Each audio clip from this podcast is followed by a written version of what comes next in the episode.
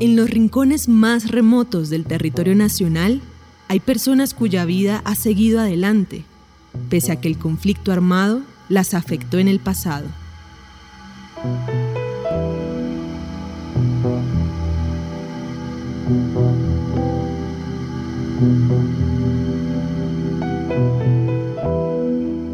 Zaida Amaya empezó a vivir la violencia del sur de Colombia desde antes de nacer literalmente yo me traumé, digamos, cuando era una bebé de dos años, porque al pie, en la cancha de la escuela, hacían entrenamiento los grupos armados y pues estas explosiones lo que hacían era pues que yo no pudiera parar de llorar.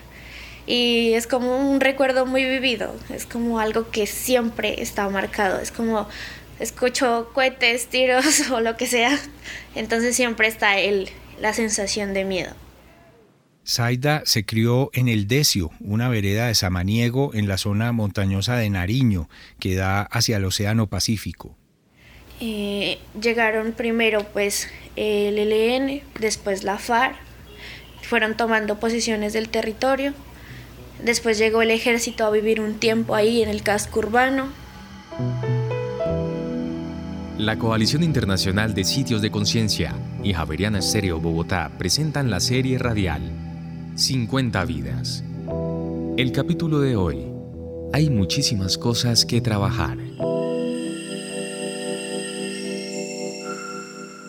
Mi nombre es Aida Daniela Mayamelo, tengo 20 años y soy del municipio de Samaniego, Nariño de la capital, que sería pues el centro, eh, que es Pasto, está a unas tres horas. Y la vereda donde yo, digamos, crecí y vivo está a otras tres horas del casco urbano. Después de que el ejército se fuera, llegaron los paramilitares. Creo que fue una de las peores escenas de mi vida. Nunca había sentido tanto miedo como en ese momento. Y mi mamá en ese tiempo era corregidora, entonces ella tenía que hacer levantamiento de muertos, ir, salir con la gente si tenía que hacer una vuelta, ir a pedir permisos, o sea, todo lo que la gente necesitara tenía que realizarlo ella. Entonces se volvió una cara visible para todo el territorio. Y también en ese momento la gente de tanto atropello, de tantos muertos, de tanta violencia, empezó a instruirse, empezó a buscar ayuda y empezaron a llegar algunas ONGs.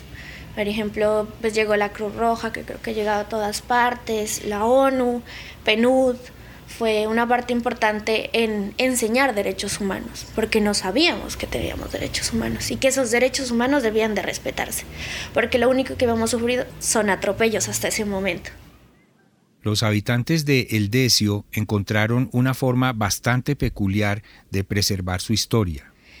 Llegan unas chicas de la Universidad de Nariño a la vereda a hacer una tesis de grado que era realizar un tallaje en una piedra, que es una piedra pues muy muy grande, donde realizaron el trabajo por dos años para saber qué era lo que quería la gente, qué es lo que quería expresar, qué lo representa, qué tienen como digamos en la mente y en el corazón, porque va más allá, ese trabajo fue realmente mucho más allá, porque por ejemplo cualquiera hubiera hecho de representar cualquier cosa, pero para la gente del Decio lo que más le significa pues es su santo patrono, que es San Lorenzo. Entonces el centro que tiene la piedra es San Lorenzo. Y al lado tiene tallado una mujer que está cargando una cruz. En la parte de abajo hay unos, unas personas sin rostro, donde al momento de, digamos como de culminar el proyecto, se iba a representar los rostros de las personas que cayeron en minas antipersonales, ya que pues en Samaniego hubieron muchísimas personas que cayeron en estas minas. Incluso pues hay una historia muy fuerte que es la de un amigo de escuela que estábamos en tercero de primaria. Él fue con la mamá a pasar unas vacas de un terreno a otro y la mamá cayó en una mina y el niño por correr a ayudar a la mamá cayó en otra mina y salió despedazado. Y la madre no murió en el momento de que cayó en la mina, porque ella cayó en una mina quiebra patas, como se la conoce. O sea que solamente le rompió, digamos, la pierna, pero al niño sí lo destrozó completamente y ella se murió desangrada dos días después y de la desesperación de no poder ayudar al hijo. Y ese levantamiento pues lo tuvo que hacer mi mamá y luego ver a, a los dos en una mesa en la iglesia es, pues es, algo que marca, es un recuerdo que, que no se puede olvidar. Siempre lo que nos instruían pues en la escuela no es lo mismo aprender a sumar, restar y multiplicar a aprender a cuidarte de una mina y decir que no vayas a tal lugar porque puedes caer en una mina o cosas por el estilo. Entonces, lo que representaron las personas en la piedra, volviendo a la historia, fueron personas mutiladas, porque era lo que más se miraba. Lo que hicimos pues fue la representación de una persona en el costado izquierdo, de una persona sin pierna y sin brazo, y en la otra solo la cabeza, porque también hay muchos desaparecidos. Hay muchas personas que se fueron detrás de un sueño un sueño que quién sabe si existió. Entonces, de alguna manera u otra, yo siento que la guerra no es simplemente los muertos, ni simplemente los heridos, sino que va más allá. Son daños que, aunque yo no los tenga en la piel, los tengo de alguna manera en la mente y en el corazón. Y sé que toda la comunidad, aunque ya no lo recordemos mucho ni lo tengamos demasiado presente, aún lo tiene. La piedra de San Lorenzo Decio en Samaniego hace parte de la red colombiana de lugares de memoria, cuyos representantes se reunieron en septiembre de 2022 con el auspicio de las universidades de Cartagena y Tecnológica de Cartagena. Todos ellos habitan regiones azotadas por el conflicto armado. De alguna forma aprendí a vivir con la guerra y todavía, aunque es duro, sé convivir con la guerra, porque la guerra todavía está en mi territorio, porque la guerra nunca ha cesado y ahora es una guerra más cruel, más injusta, porque es por dinero. Antes se suponía que habían ideales, antes se suponía que la gente luchaba por el mismo pueblo, pero ahora no existe nada de eso. Y se nota, se ve.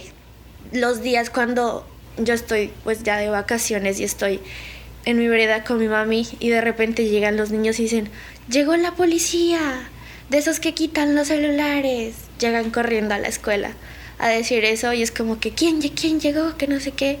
Y vamos a ver y hay letreros que dicen ELN 53 años de celebración.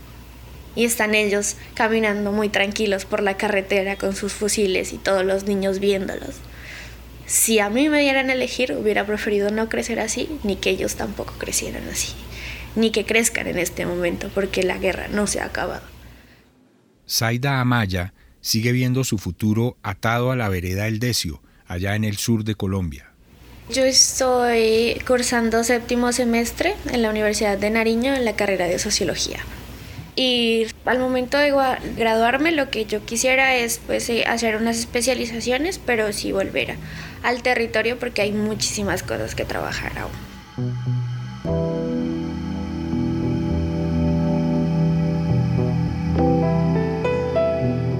50 Vidas es una serie radial de la Coalición Internacional de Sitios de Conciencia y Javeriana Estéreo Bogotá.